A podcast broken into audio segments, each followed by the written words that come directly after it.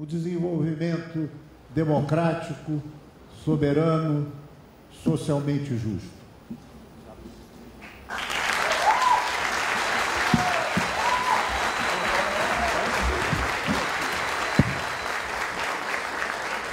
Muito boa tarde a todas e a todos. É uma honra muito especial para mim, sempre uma, uma ocasião comovente, emocionante, voltar a essa casa que é palco de tantos e tão graves e delicados momentos da vida brasileira, sempre ao lado daquilo que é mais rico e importante para nós, que é nosso povo.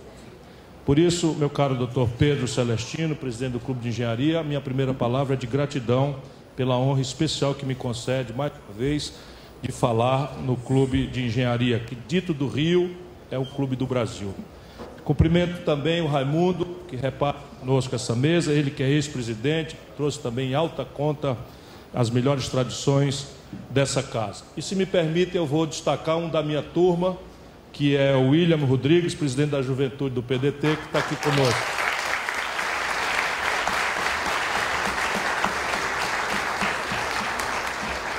Tento lhes provar, por primeiro, a necessidade de discutirmos de forma inadiável e urgente um projeto nacional de desenvolvimento. Nós não podemos passar aligeirados, porque o que de fato se trata é de se é ou não imperativo a um país como o Brasil, aqui e agora, ter ou não ter um projeto nacional de desenvolvimento. Eu afirmo para discutir, e é o que tentarei demonstrar por primeiro, que sem a celebração de um projeto nacional de desenvolvimento, nosso país está fadado a ser negado como nação soberana e a não ter condição de oferecer à sua gente nenhuma perspectiva de uma vida minimamente justa e digna por um emprego remunerado com salário decente ou por uma aposentadoria minimamente digna daqueles que já não tendo mais idade não podem trabalhar, ou daqueles que, como eu, fazem da sua central preocupação a condição melhor de educar as nossas crianças e jovens. Nada disso será possível num ambiente em que o espontaneísmo individualista ou egoísta do mercado seja a força dirigente, seja o elemento dogmático, pouco inteligente, pouco reflexivo, que em nada consulta a nossa realidade replicando manuais estrangeiros sem nenhuma audiência nem consulta aquilo que de fato importa para a vida real do Brasil. Se não vejamos, projeto supõe planejamento. Planejamento supõe metas, objetivos, prazos, supervisão, avaliação, controle. Passa na cabeça de alguém que é possível um país contraditório como o Brasil ter alguma consequência sanitária, 700 mil casos de malária, 300 no ano, 382 mil casos de malária nesses últimos cinco meses, de malária não, de dengue, zika, chikungunya, doenças medievais. Alguém imagina que o espontaneísmo individualista do mercado vai algum dia oferecer respostas? para esse tipo de coisa? Alguém imagina que é possível confrontar essas coisas pelo mercado? Ou alguém imagina, falando em linguagem do mercado, que é possível uma nação ter produtividade equivalente aos nossos competidores com, esse, com essa montanha de doenças medievais infelicitando a vida do nosso povo? Falei logo na caricatura, mas eu queria saber se alguém acredita que nós vamos educar nossas crianças e jovens pelo espontaneísmo individual do mercado, num país em que 78% da população ganha menos de três salários mínimos, é possível imaginar que o mercado de educação vai emancipar o povo brasileiro, nossos jovens, com uma educação minimamente qualificada? Isso não existe. Mas vamos à questão econômica. É imperativo que se entenda a necessidade de ser nacional o projeto, por uma circunstância muito prática, muito óbvia, que eles se recusam a refletir quando a gente critica. E é derivada de uma pergunta muito simples: as condições de empreender, de produzir, de trabalhar, de ter emprego, de pagar impostos, essas condições de empreender são globais? É uma resposta muito contundente. Não, as condições de empreender seguem sendo dramaticamente nacionais e, mais recentemente, por tudo quanto está acontecendo a partir de iniciativas norte-americanas, especialmente da, depois da crise de 2008, por todo o experimento sofisticado, impressionante da China ou dos seus satélites avizinhados no, Oriente, de Singapura, do Vietnã, da Coreia do Sul. O que está acontecendo hoje na Europa? As condições de empreender são dramaticamente, cada vez mais nacionais, não são globais. Se não vejamos, é ou não é uma condição essencial ao ato de produzir, de trabalhar, de abrir um comércio, abrir uma indústria, abrir uma estrutura de serviço, o, o, a personalidade do financiamento. Não só o preço do, do, do financiamento, que é a taxa de juros, mas a personalidade ela mesma. Sabe como nasceu a Apple? Sabe como nasceu o Google? Sabe como nasceu o Yahoo? Sabe como nasceu a Microsoft, para ficar apenas empresas muito conhecidas do mundo? Com um negócio que nem sequer a expressão em português nós temos, chamado Venture Capital. Sabe o que é isso? É um dinheiro que o capitalista moderno do mundo disponibiliza para financiar inovação, ideias novas, audaciosas que não tem precedente pretérito, ou seja, não tem precedente que demonstre que ela é viável, mas que tem um alto potencial imaginativo de inovar, de criar uma coisa. Portanto, não tem garantia. Portanto, não tem custo, não tem juro. Qualquer de vocês, tendo uma ideia inovadora, nos Estados Unidos, na Europa, ou no Japão, ou na China, vai num fundo de venture capital, apresenta a ideia, isto é ajuizado por um coletivo, e se aquela ideia de fato tiver um potencial, eles botam o dinheiro. Se o empreendimento como o Google deu certo, o Facebook deu certo, eles são, doravante, sócios, ganham de serem sócios de 10, de 20, de 30% dessa empresa nova. Se micar, o prejuízo é do capitalista. Só que cada 100 empresas, duas que dão certo, paga 98 que fracassam. Isto não existe no nosso país como personalidade do capital, só para dar um exemplo. E o custo? Faz 11 anos que se toma dinheiro emprestado no primeiro mundo a juro negativo. O que é juro negativo? É você estando no, no, na Alemanha, você toma mil euros emprestado dia 1 de janeiro, no fim do ano você está devendo 970. Porque a inflação come e o juro é negativo. Sabe quanto se desconta uma duplicata no Rio de Janeiro?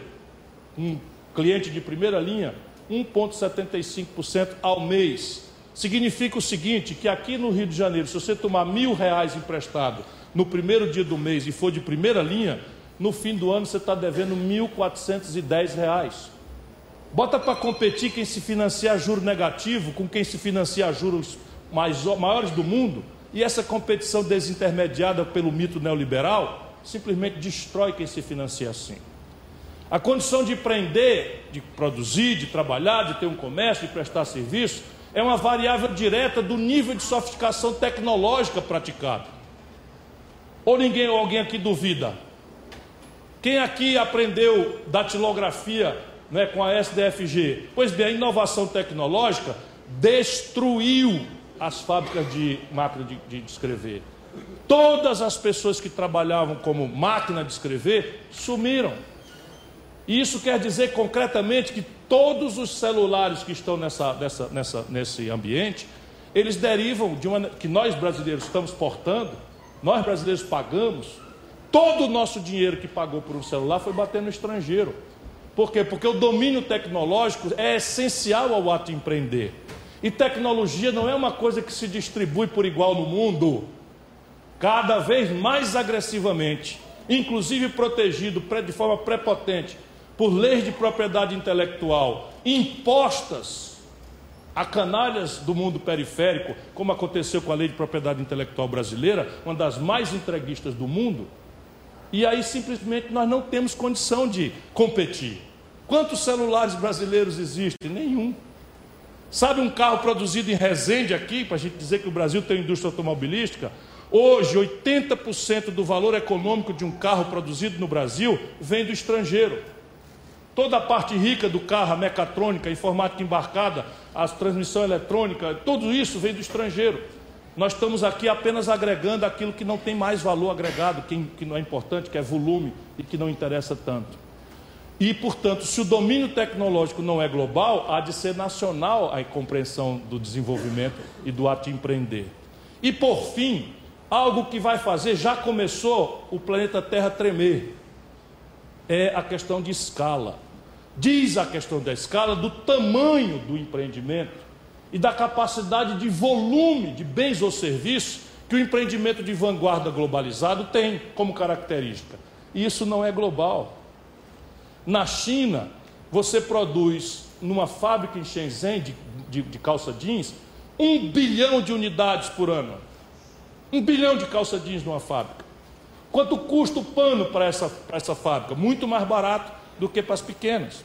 Quanto custa os outros elementos, os botões, os ilhoses, etc. Muito mais barato. E quanto precisa ganhar essa fábrica por unidade? Meio centavo de dólar.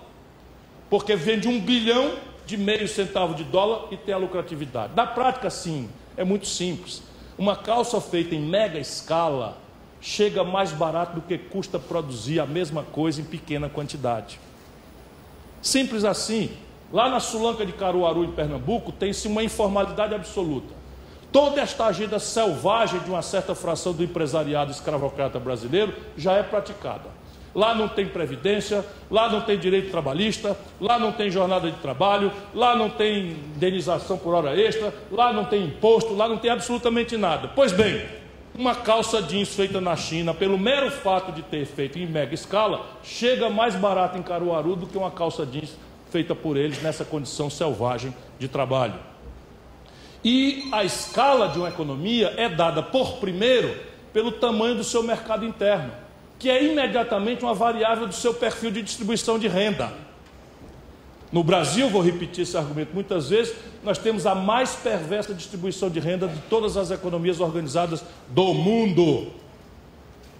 Agora vamos juntar as três condições, fora outras tantas, e a taxa de câmbio, que é um pouquinho mais complexo. As economias de vanguarda com a qual nós somos obrigados a competir se financiam a juro negativo e a personalidades de capital absolutamente exóticas, operam na ponta do processo tecnológico enquanto nós estamos retardando e piorando a nossa maturidade tecnológica.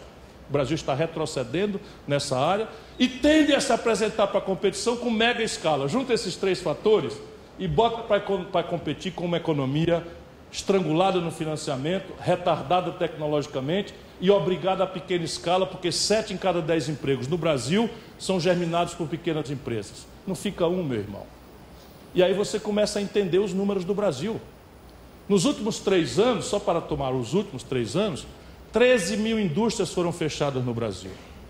220 mil pontos de comércio foram fechados no Brasil. 63 milhões de brasileiros estão hoje humilhados com o nome no SPC. Mais de 5 milhões de micro e pequenas empresas estão negativadas no Serasa, indo para a falência também. O empresariado nacional brasileiro está devendo 3 trilhões de reais e, ao, e esses 3 trilhões de reais, 600 bilhões de reais já estão atrasados. E os bancos se retraíram porque nós, criminosamente, ao longo dos últimos 20 anos, permitimos que o sistema financeiro brasileiro fizesse o que nenhum país do mundo capitalista jamais admitiu. No Brasil, 82% de todas as transações financeiras estão concentradas nas mãos de cinco bancos apenas. Só para vocês terem ideia, nos Estados Unidos brigam pelo consumidor, pelo cliente, 5 mil bancos. E a forma da briga de 5 mil bancos é baixar juro, é baixar tarifa, é tratar o cliente com o mínimo de decência. Nos Estados Unidos, você paga 17,5% de juro no cartão de crédito marca Visa ou American Express, que são marcas americanas. No Brasil, você paga 486% de juro pelo mesmo Visa e o mesmo American Express porque o governo brasileiro, desde o Fernando Henrique, está entregue ao controle do sistema financeiro e do rentismo.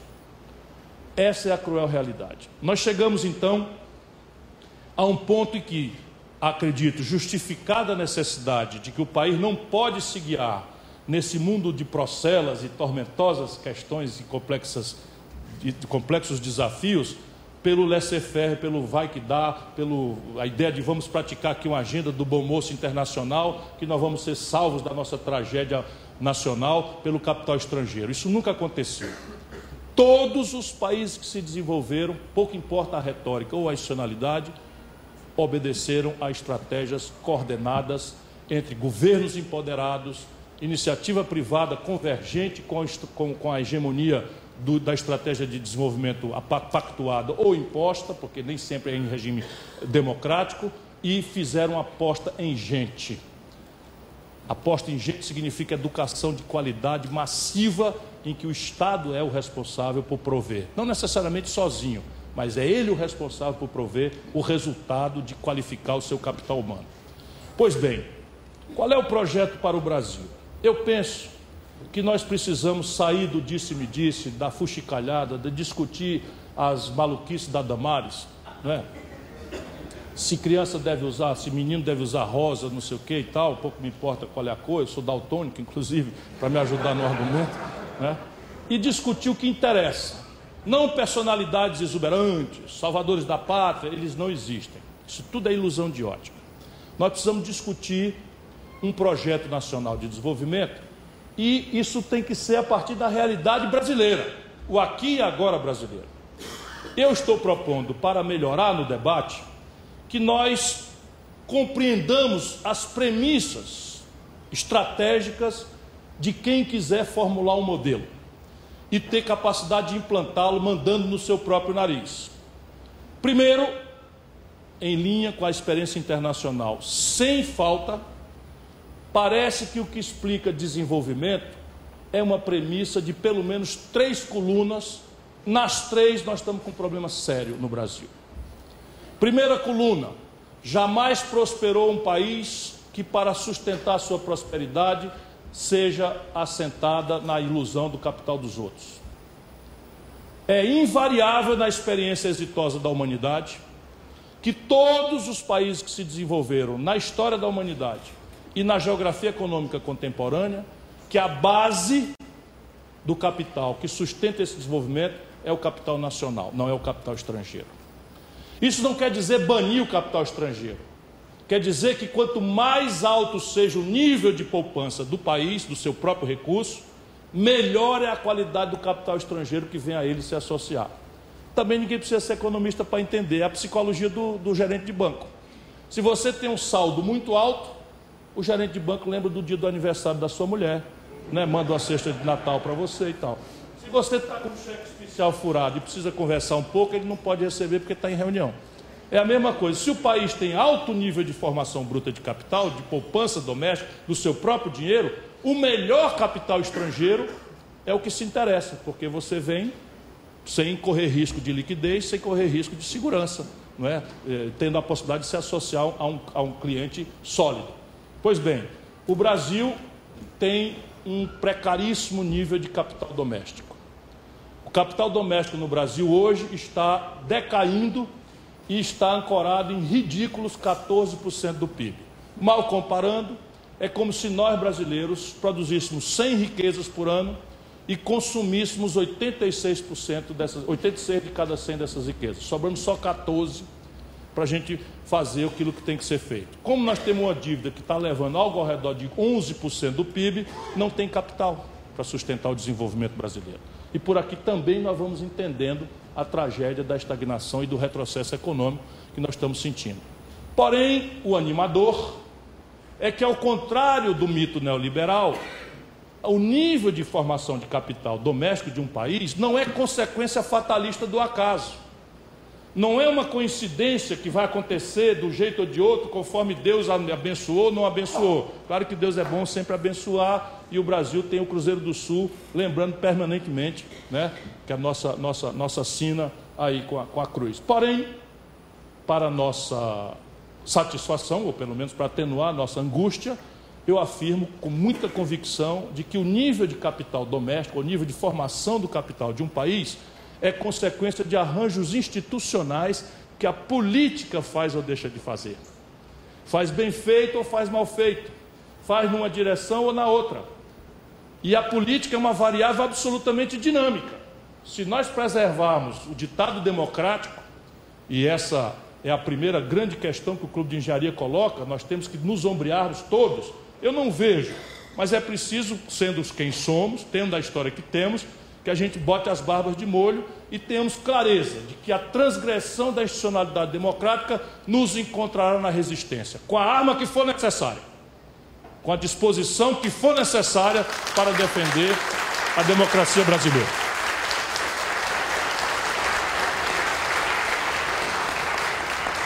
Por quê? Porque democracia é a linguagem da, quer dizer, a política é a linguagem da democracia. Portanto, se eu estou dizendo que a primeira grande coluna de sustentação de um projeto é entrar numa dinâmica de levantar a poupança nacional para dar lastro, para dizer de onde é que vem o dinheiro para financiar nossos objetivos ambiciosos, e a política é capaz de fazer isso, eu preciso preservar a política. Eu preciso recuperar, dignificar, qualificar, fazer que o jovem volte a entender que a política é a única saída. E não por acaso o neoliberalismo sataniza, pega o mau exemplo, generaliza, para todo dia deformar na cabeça das nações a compreensão de que a política é o poder do povo, para que, não tendo o povo crença na sua própria capacidade de mudar seu destino, aceite as transações tenebrosas dos gabinetes de ar-condicionado de Brasília e suas tramas terríveis que já estão começando de novo.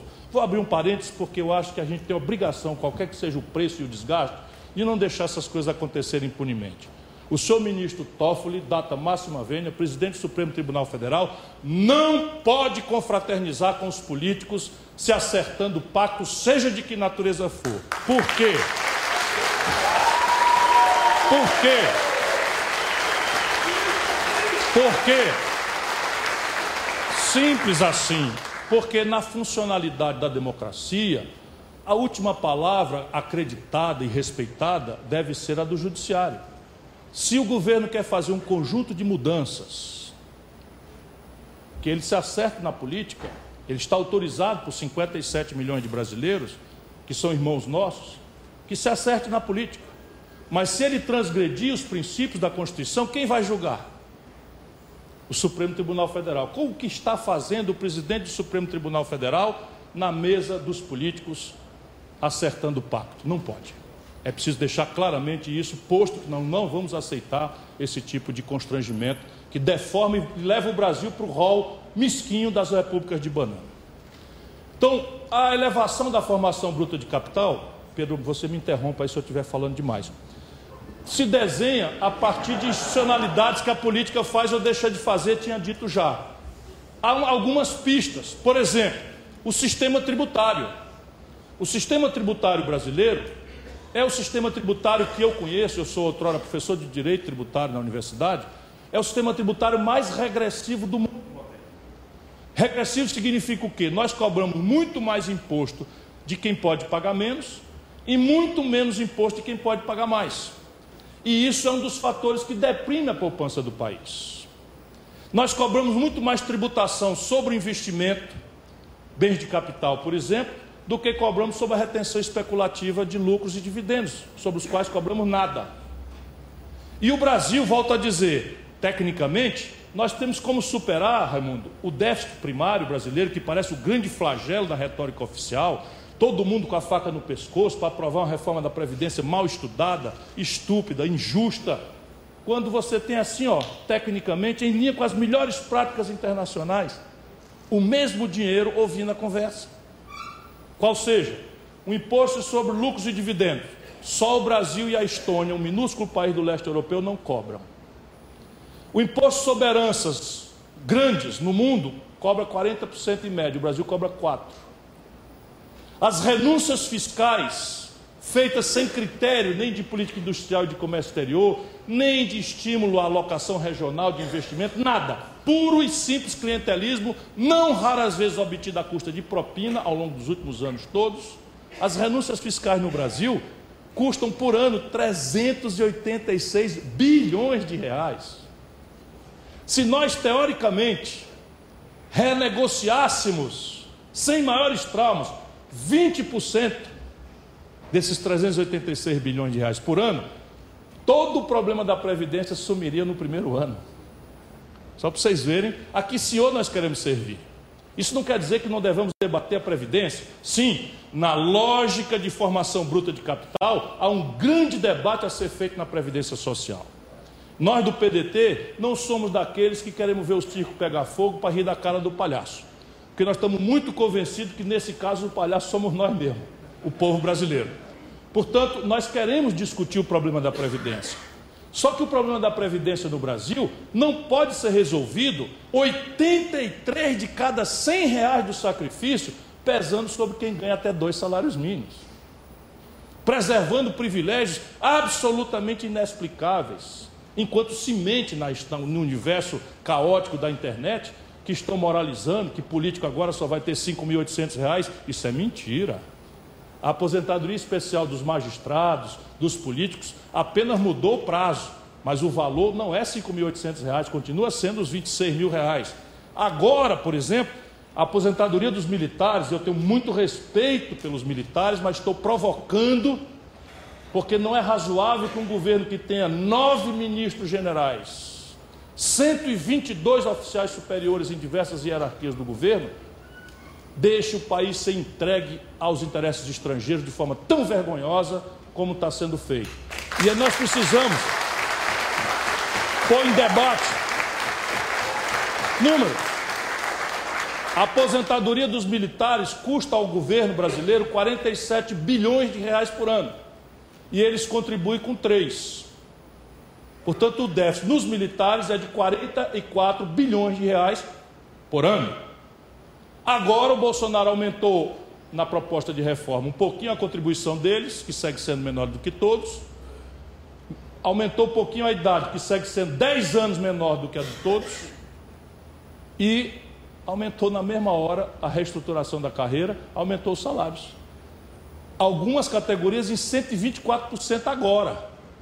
Ou seja, um general saiu de 22 mil para 30 mil reais não que não mereça 50, 60, 70 mil, mas agora, quando se está propondo na mesma lei fazer o benefício de prestação continuada que se destina ao mais miserável dos brasileiros, que não tem saúde, não tem condição de contribuir, que é um salário mínimo para passar para 400 reais o benefício de prestação continuada, isto não é razoável e nem tolerável.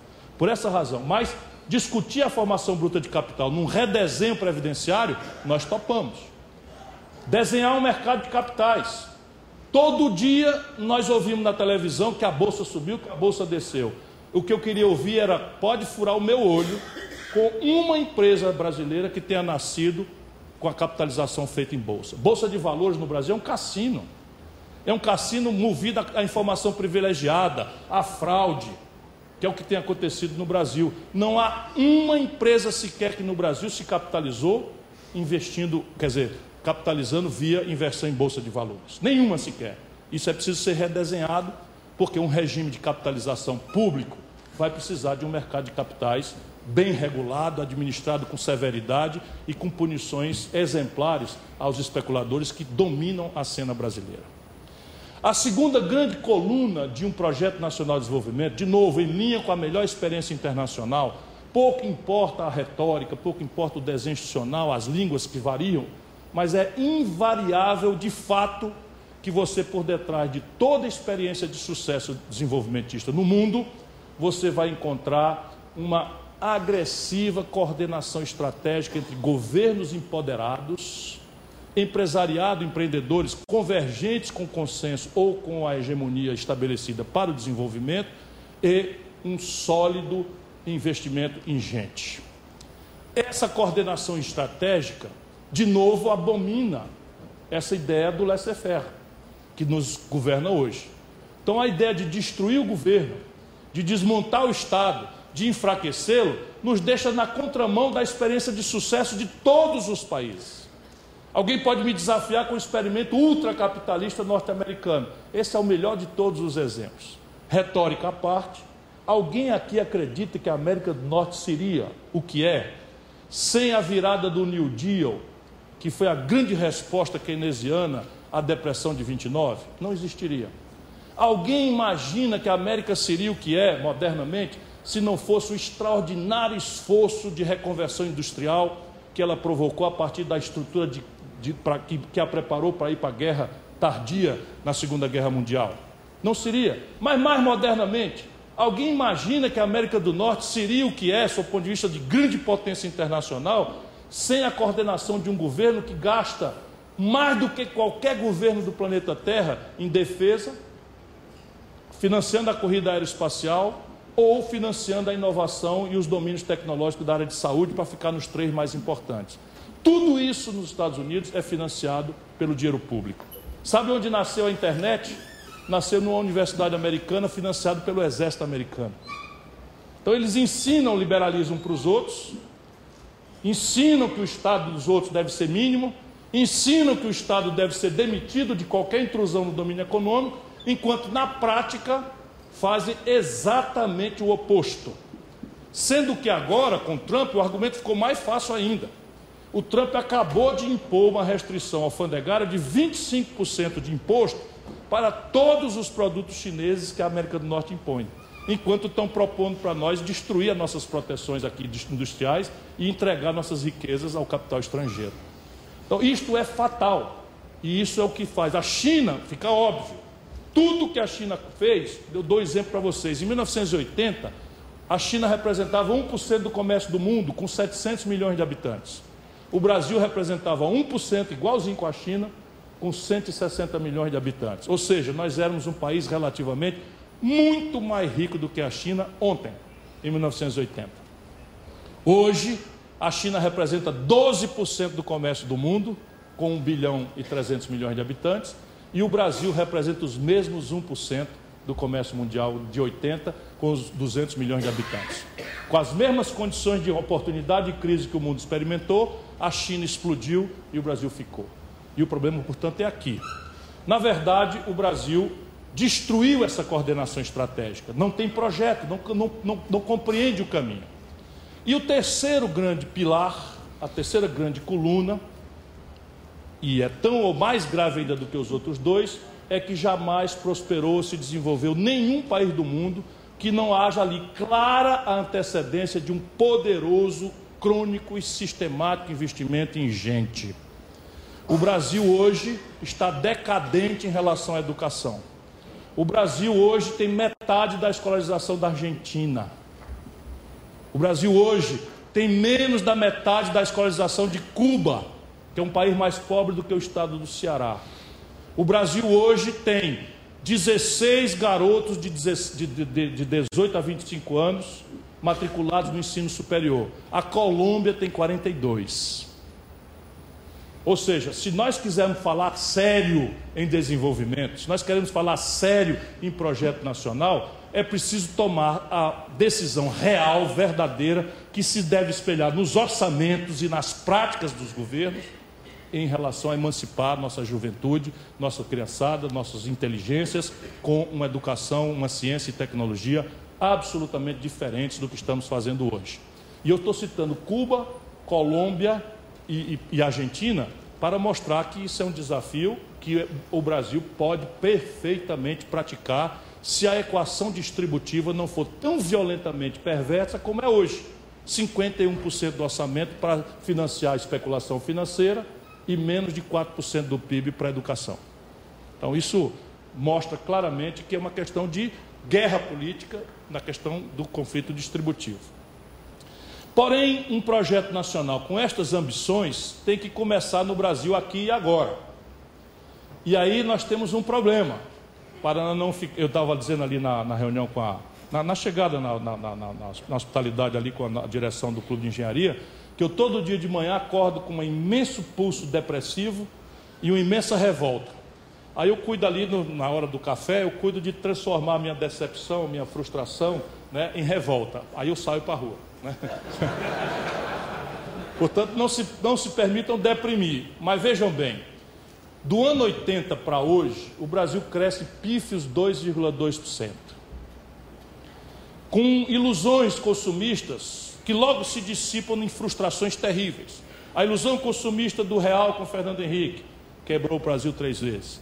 A ilusão consumista, não digo que não seja bem intencionada, do Lula, e mais longeva do que a do Fernando Henrique, sem nenhuma dúvida mas acabou na tragédia do governo Dilma que quebrou o país. E estamos agora, esse, esse modelo não é mais praticável. Mas na prática é o seguinte: o resultado é que 2,2% ao ano é a média de crescimento do Brasil do ano 80 para cá. E a nossa população cresce 1,7% ao ano no mesmo período. Ou seja, teoricamente nós estamos mais ou menos parados desde o ano 80. Se as nossas instituições de distribuição de renda fossem perfeitas, nós estaríamos parados. Mas o Brasil, ao longo desse tempo, produziu a mais perversa desigualdade na distribuição de renda entre todas as economias organizadas do mundo que eu me dou a estudar. No Brasil, cinco pessoas, cinco pessoas acumulam fortuna equivalente às posses de 100 milhões de brasileiros.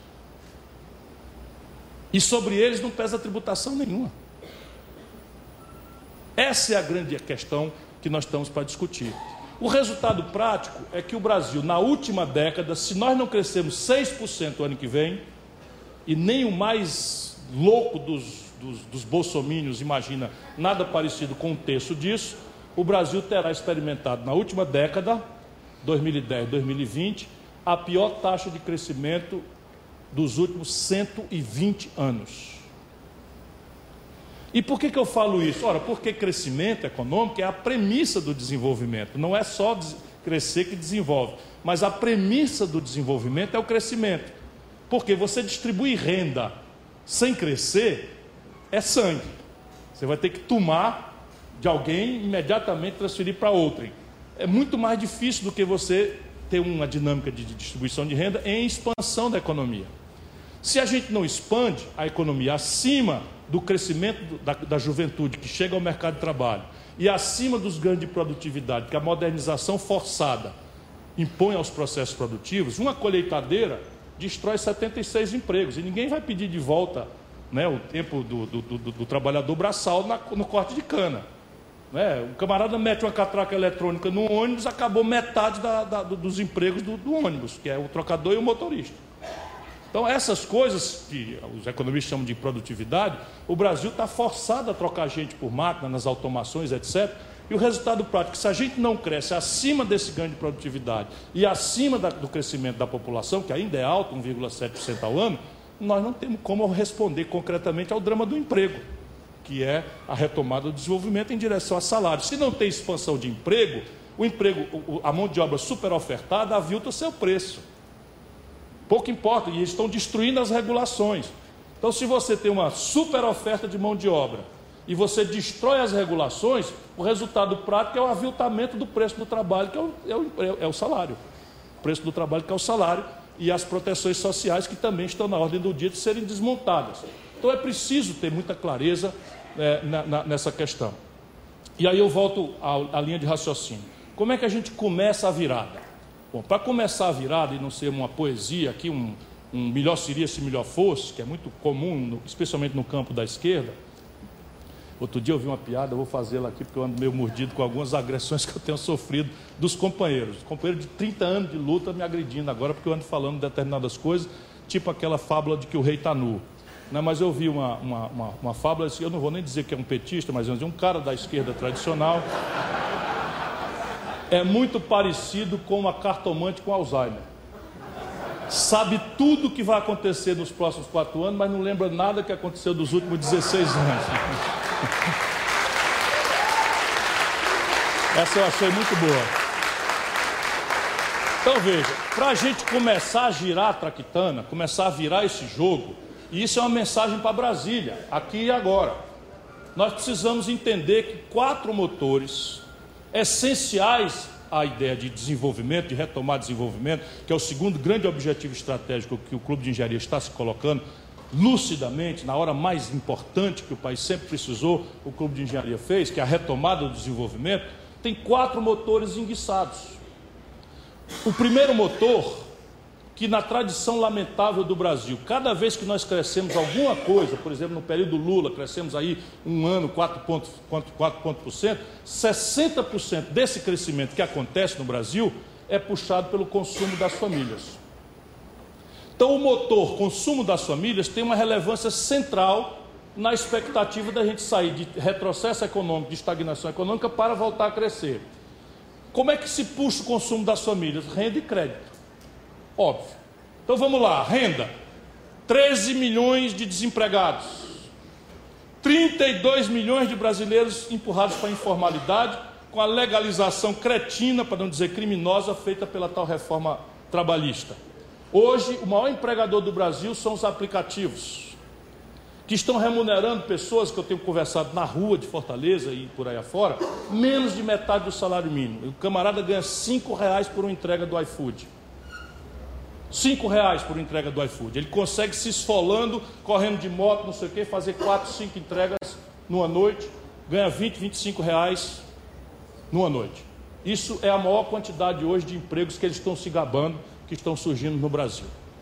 Uma, uma, uma verdadeira selva do século XIX, trazida de volta pelos canalhas que nos governam. Desculpe, em determinados momentos eu não tenho outra palavra para mencionar sobre essa gente. Pois bem, o consumo das famílias, assim estrangulado pelo desemprego e informalidade, o é ainda mais dramaticamente pelo colapso do crédito. 63 milhões de brasileiros estão com nome sujo no SPC.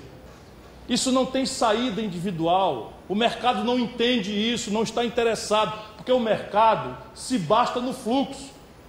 Ele já há muito tempo atrás ele contabilizou como crédito não recuperado, já botou na, na conta do, do, dos seus balanços e mantém essa gente toda na escravidão, porque a população mais cedo ou mais tarde paga ali uma prestação, paga duas para tirar o nome do SPC e, e voltar, porque é, é uma verdadeira nova escravidão. E quando a gente fala sobre isso, eles levam ao deboche. Como se você não pudesse fazer para pobre, para classe média, uma reestruturação de crédito em bases negociais, descontando até 90% dos abusos que estão aí acostados a esse débito, em função de juros sobre juros, correção monetária, é, multas descabidas, etc, etc. Esse é o desconto que o Serasa está dando nos, nos feirões do, do, do Serasa. E é preciso fazer isso para dar um exemplo prático.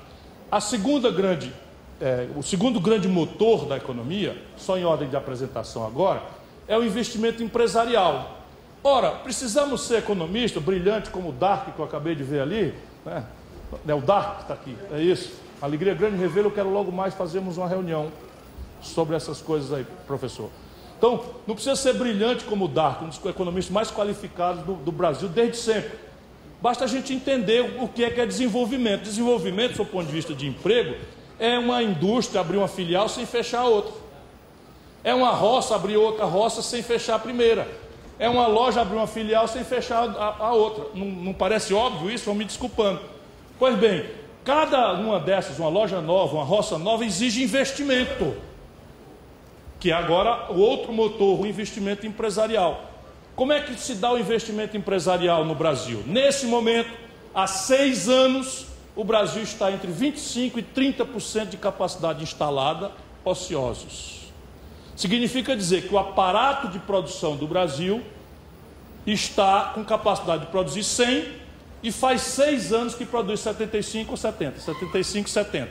Quem é que vai abrir uma loja nova, uma fábrica nova, se a velha está trabalhando com capacidade de cair embaixo?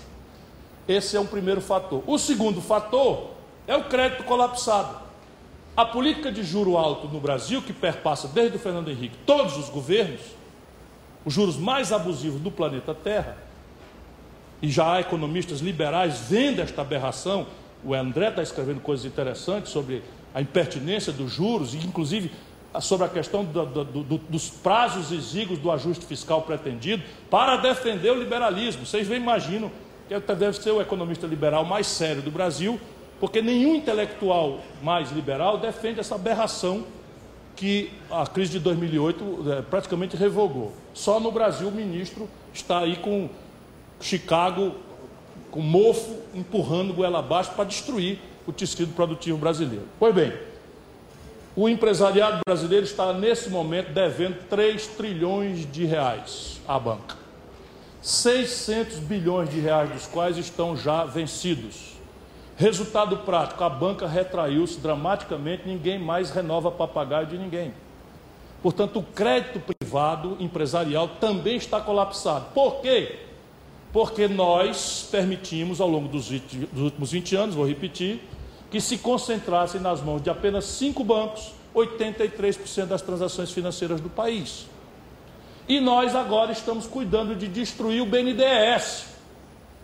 Primeiro com Michel Temer descapitalizando a verdadeira pedalada fiscal, descapitalizando a conta de 100 bilhões a cada rodada, o BNDES, que era um banco de fomento maior do que o Banco Mundial, que o Brasil tinha como ferramenta de financiar a infraestrutura do país, que demanda um crédito de longo prazo, com remuneração minimamente razoável em linha com o mundo, porque ninguém vai fazer uma rodovia, uma ferrovia com juro de 41% ao ano, com prazo de, de, de, de seis meses para pagar. Isso não existe em nenhum lugar do planeta Terra, como não existe infraestrutura em nenhum lugar do planeta Terra sem o concurso do setor público. Pois bem, então destruindo o BNDES e concentrado na mão. Então, ou a gente resolve isso e o mercado aqui tende a piorar.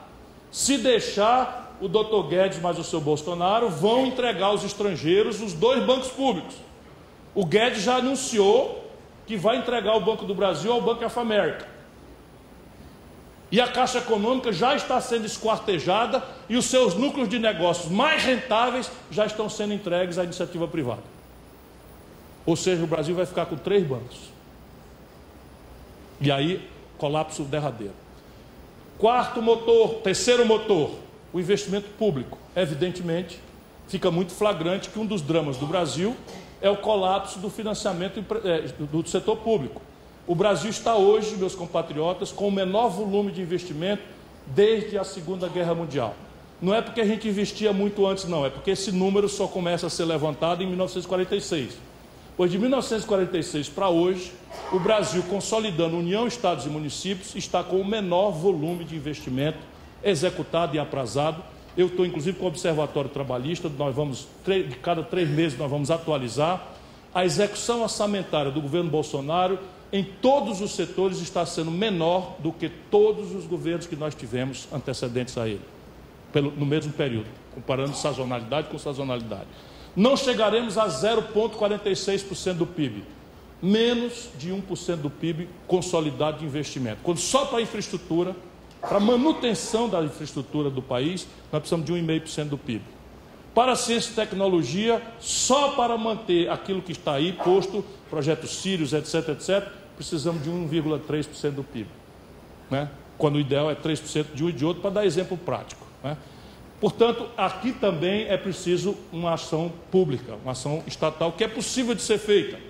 Você tem alguns caminhos, por exemplo, criar um fundo soberano aproveitando ainda esta janela de oportunidade que o juro internacional é negativo, criar um fundo soberano lastreado pelo dinheiro que vem para o Brasil, deformando a taxa de câmbio para os agricultores, mas talvez lastreando também com uma fração pequena que seja das reservas internacionais que o país, para fazer uma estrutura de crédito com rede por conta do freguês, eu quero só dar detalhes aqui, aligerados para dizer que tem saída também para essa gravíssima é, e complexa questão que aparentemente sendo privada assumiu questão assumiu o status de ordem pública porque é um dos três dos quatro motores da retomada do desenvolvimento.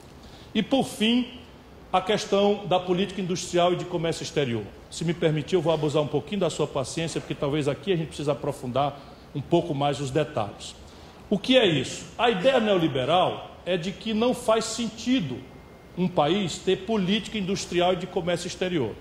E que isso é um assunto para ser resolvido pelo mercado. Então, se o mercado quiser, ele vai para o comércio exterior, se ele não quiser, ele vai para o mercado doméstico. E isto é uma grosseira inverdade à luz da experiência empírica de 100% dos países exitosos do mundo. Todos os países, pouco importa a retórica, formulam política industrial e de comércio exterior. Os americanos agora, volto a dizer, não é, estão dando caricatura para servir de atenuante para o nosso debate de argumentos. E não adianta dizer que o, que o Trump é inorgânico, porque o, Trump é orgânico à plutocracia americana. E resultado, quando o camarada estabelece, por exemplo, uma proibição para que a, a, a, as, as, empresas de chip americano vendam para a Huawei, o que é isso? Isto é simplesmente uma ação de boicote a uma essencialidade da especialização produtiva do mundo que vai obrigar os chineses a desenvolver um chip. Coisa que ninguém ia mais fazer, porque eles tinham Aceleron, a Intel tinha um ganho em escala de tal forma que era mais prático para uma empresa de telefonia e telecomunicações americana ficar com o chip, a, a chinesa ficar com o chip americano. E o Trump, para matar a Huawei, proíbe a, a, a, como proibiu a China de comprar a Qualcomm. A China já vendo isso, quis comprar uma empresa de chip, que é a Qualcomm, dinheiro privado, negócio privado. O Trump baixou uma ordem presidencial proibindo a venda e o negócio, enquanto ensina para os outros que nós não podemos nos meter no assunto Embraer só para não deixar o sangue esquentar antes do tempo. Né? Canalhas!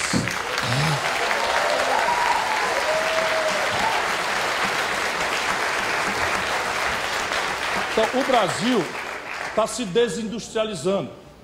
E é absolutamente vã, terrivelmente ilusória, perigosíssima a crença de que nós vamos pagar o nosso moderno modo de vida ou de aspiração de vida, que é referido à microeletrônica, a telecomunicações, a banda a celular, a 5G daqui a pouco, a TV 4K, a novos materiais, a química fina de última geração, a meios de diagnóstico médico sofisticados, com soja, milho, feijão, minério de ferro e petróleo bruto. Essa conta ela não fecha. Ciclicamente até ela alimenta a ilusão de fechar, porque há momentos é da natureza do mercado de commodities que oscilem os preços para cima, mas logo mais eles oscilarão como certo para baixo, e isso explica por outro ângulo porque que o Brasil vai com Fernando Henrique Real, quebra, vai com Lula, quebra com Dilma. É exatamente isso. Ganhou dinheiro com a com, com, com, a expansão do consumo, vai todo mundo às compras. Explode a importação, porque o Brasil está se desindustrializando e o buraco é grande. Se os preços das commodities lá fora estão altos, fecha a conta, bota para o dia seguinte. Se os preços das commodities caem, como caíram na, com a Dilma, a fratura exposta está aí, desvaloriza o câmbio, inflação, aí meteram taxa de juro como solução para uma, uma coisa dessa que não tem nada a ver com demanda e simplesmente é um fenômeno muito típico do Brasil aqui e agora, a partir inclusive de uma deficiência do Plano Real, que eu conheço muito bem na origem. Era uma iniciativa séria, porém precária, que exigia ajustes e que foi transformada por oportunismo eleitoreiro, na reeleição do Fernando Henrique, neste negócio que está aí. Infelizmente, o Meirelles é presidente do Banco Central com Lula, ministro da Fazenda do Temer é, é, é, e secretário da Fazenda do Dória. Tem alguma coisa completamente errada nisso na minha opinião. O Levi é ministro da Fazenda da Dilma e presidente do Banco do BNDES do, do, do, do, do Bolsonaro. Só um pouquinho. A gente está na rua agarrado brigando e esses caras não saem de lá. É a mesma coisa, a mesma ideia. Né? E, e, isso é um problema, um problema sério, porque nós no Brasil temos essa peculiaridade. É que uma parte da esquerda legitimou esse caminho. Seus intérpretes, seus agentes e suas ideias. E isso nos deixa, pelo menos agora, temos três anos e meio, para quanto mais fraternalmente possível, furar esse tumor. Ou a gente muda de estratégia, muda de modelo, ou é assim mesmo. Câmbio flutuante, superávit primário e, e, e, meta de inflação foi uma invenção às pressas que o Armínio Fraga fez numa madrugada do Fernando Henrique e que é a política econômica dominante nos oito anos do Lula, nos seis anos do Dilma, nos dois anos Michel Temer e agora no Bolsonaro. E isso aqui proíbe o país não é, de, de ter gestão da sua macroeconomia. Porque o câmbio, se você tiver, por exemplo, um boom de commodities, você tem uma apreciação artificial. Quer ver o número? Quando o Lula tomou posse, se fosse hoje, a taxa de câmbio estava R$ 9,20. Sabe a taxa de câmbio que está aí batendo em 4? Estaria com valor constante R$ 9,20. Vocês imaginam R$ 9,20 um dólar. Quando o Lula, oito anos depois, entrega para Dilma, a taxa de câmbio a valor constante estava e cinco. Isso para consumo é uma maravilha. Fica muito mais barato você sair do Rio para Miami do que ir para Fortaleza, quando todo mundo aqui naturalmente sabe que Fortaleza é muito melhor do que Miami. Né? Mas para a competitividade, mas para o tecido produtivo do país é um desastre. Porque você serve uma ilusão consumista insustentável, a, destrói as contas externas do país, desmonta seu tecido produtivo e de repente vem a amargura, quebra o país. E a quebra é, toma de volta tudo. Quando a Dilma tomou posse estava 1,75, quando ela foi derrubada o dólar estava 4. Ou seja, com a Dilma, aquilo que o Lula fez o povo ter capacidade de consumir quatro vezes mais, com a Dilma perdeu metade em seis meses. E aí a gente entende as popularidades cíclicas e, e o ciclo de fazer. Isto tudo arremata nossa conversa. Nós temos uma tarefa complicada sob o ponto de vista político, mas é muito importante que todo mundo saiba que o Brasil tem alternativas. É um dos raros países do mundo de desenvolvimento retardatário que tem 10 ou 20 portas alternativas de fazer. A aplicação da política industrial de comércio exterior no Brasil, ao contrário de outros lugares do mundo, é flagrante. A gente não precisa nem sequer fazer um debate muito complicado para convencer as pessoas da evidência, porque esses potenciais eles se revelam com uma contundência e uma clareza que os números impõem. Como? Pega o balanço de pagamentos do país e olha onde é que está o buraco da conta do Brasil em manufaturados. Olha onde é que está o buraco. Aí você vai encontrar, primeiro, petróleo e gás. Olha que maravilha. O Brasil, do mundo moderno, pela invenção do pré-sal, extraordinária obra da engenharia brasileira, repetindo lá atrás, com Monteiro Lobato, com Getúlio, todos os relatórios russos, soviéticos, norte-americanos, diziam que não tinha petróleo no Brasil. Nós fomos lá, a engenharia brasileira provou que o Brasil tinha petróleo. Depois, todo mundo negava a possibilidade de você explorar petróleo abaixo da linha do pré-sal. A engenharia brasileira, sem precedente no mundo, foi lá e desenvolveu toda a estrutura para fazer a exploração do pré-sal. E hoje o Brasil tem 20 trilhões de reais de riquezas já cubadas. Prestem bem atenção: 20 trilhões de reais de riqueza já cubada nas prospecções que já se fez, não ainda na exploração do petróleo do pré-sal. Evidentemente que o Brasil tem aí um potencial extraordinário de verticalizar uma indústria e ter um protagonismo global em toda a cadeia produtiva do petróleo e gás, que é absolutamente enriquecedor. O céu aqui é o limite.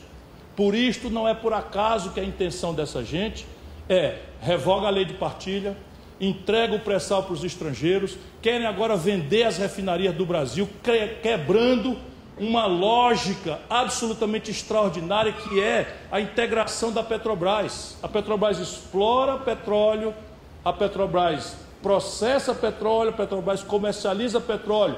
Tem uma hora que a exploração dá prejuízo, no nosso caso não tem, porque nós já temos o custo de produção muito abaixo da média de, de, da, da, da, das nossas competidoras internacionais, mas a gente, por ter um negócio integrado, compensa. Dá prejuízo a comercialização, compensa com, com, a, com, a, com o refino, e eles estão desconstituindo isso, descobriram essa maravilha, ao invés de fazer um debate sobre a privatização, eles estão esquartejando e vendendo aos pedaços como já fizeram com a TAG no Nordeste, que está suspensa por liminar, como estão fazendo com a BR distribuidora, que é simplesmente a única chance que nós temos de abastecer esse país. A BR distribuidora é responsável pelo abastecimento de 98% do combustível de Roraima. Entrega isso para o estrangeiro, vê se Roraima vai ter abastecimento. Canalhas! Canalhas! Canalhas! Só propina, só propina explica isso. Só propina, suborno explica isso. Nada mais justifica esse tipo de comportamento do que estão fazendo. Então você tem o complexo. Aí quando você olha na conta, o complexo industrial da saúde. No ano passado, gente querida, a União Federal Brasileira, e eu desconfio que se botar o setor privado e os municípios e estados, nós vamos multiplicar por três, mas esse número eu não tenho, então eu vou falar só o número da União Privada, da União Federal. A União Federal importou do estrangeiro, Raimundo, 19 bilhões de dólares do complexo industrial da saúde. Cama de hospital, fármacos, próteses, bengala, cadeira de roda, uh, meios de diagnóstico médico e tal. 80% desse aparato tem patente vencida. Que você monta um instituto de engenharia reversa lá no interior do semiárido do Nordeste ou no fundão da Amazônia, abre copia e terceiriza para garotos da universidade com venture capital, com a compra governamental engatilhando a garantia da minimização do risco de mercado, o Brasil vira um protagonista global pelo tamanho na questão do complexo industrial da saúde. Isso é potencialmente muito extraordinariamente enriquecedor. O senhor Jair Bolsonaro foi aos Estados Unidos e foi surpreendido fora do protocolo por uma, um repto do senhor Trump. Ali o senhor Trump oferece ao Brasil um lugar na OCDE. O Brasil recusa esse lugar na OCDE há 20 anos. Nós nunca nos interessamos por isso. Não interessa para o Brasil, não temos nada a ganhar ali. Em troca, disse o senhor Trump para o senhor Jair Bolsonaro, o Brasil tem que abrir mão do status de nação em desenvolvimento na OMC. E o Bolsonaro, sem saber nem o que é isso, diz: Pois não, perfeitamente.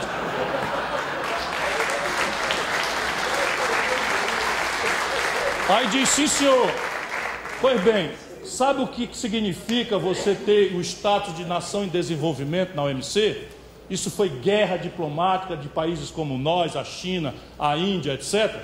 Significa, por exemplo, a possibilidade de organizar um programa de compras governamentais com finalidade de superação de atos tecnológicos ou, por exemplo, de desequilíbrio regional.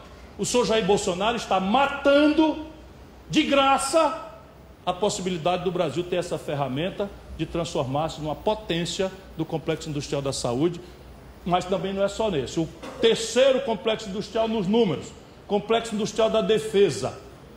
O Brasil importa bilhões de dólares por ano do aparato de, da estrutura de defesa. Míssil, rojão, rojão, não eles usam rojão não, né? É porque eu estou muito mordido com eles. Eu sempre respeitei muito, eu estou muito mordido. Mas enfim, todo esse aparato, caça, não é? enfim, todo, hein? todo o aparato militar, os equipamentos, nós estamos importando quase tudo. E o resultado prático é que nós tínhamos uma de oito, ou Brasil, um de oito países do mundo que sabe montar um avião. Um de oito países do mundo. A China ainda não sabe. Pois bem, a Embraer, a Embraer acabou de desenvolver dois projetos com dinheiro público, dinheiro do povo brasileiro. Um deles custou 2 bilhões de reais, que é um supercargueiro chamado KC-390.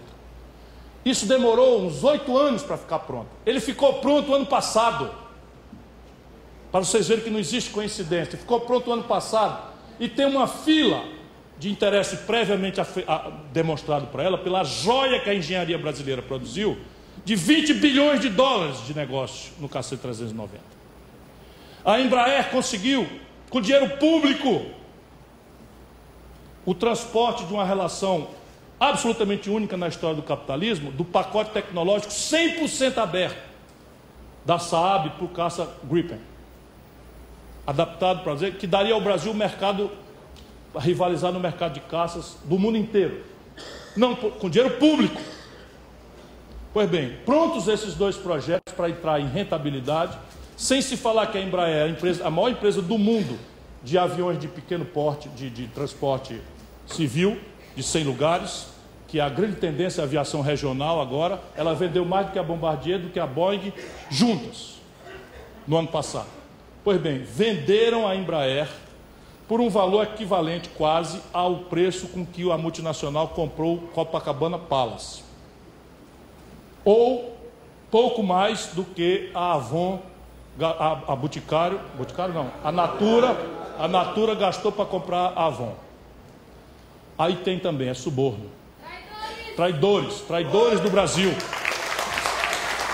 O brigadeiro Eduardo Gomes, o brigadeiro Eduardo Gomes, patrono da Força Aérea, e o Duque de Caxias deve estar revirando no túmulo de vergonha daqueles que seus contemporâneos de hoje que permitem, por omissão ou por ação, um crime dessa natureza. Por quê? Porque é a maior empresa de engenharia do Brasil.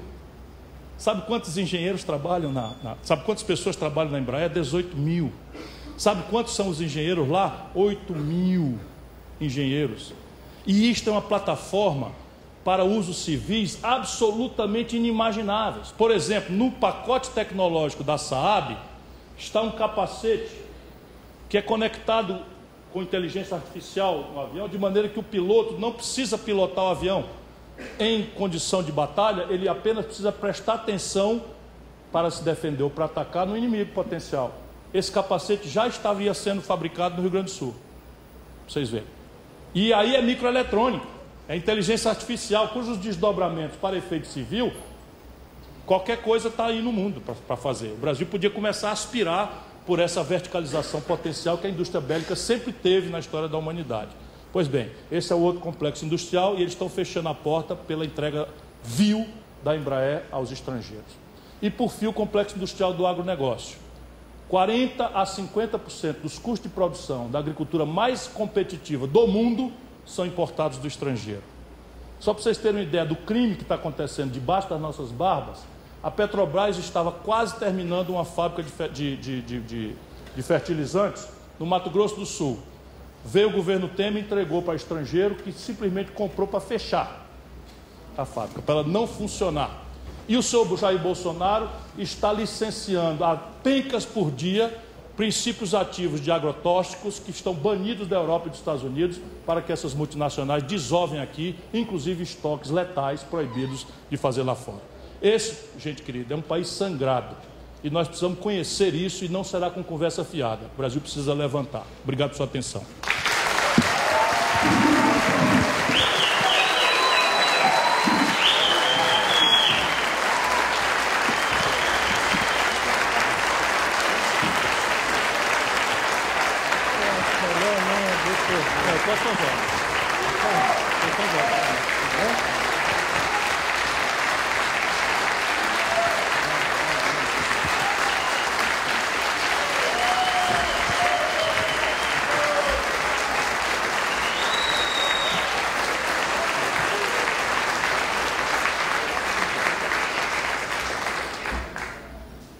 Como veem vocês, valeu a pena trazer o Ciro Gomes aqui.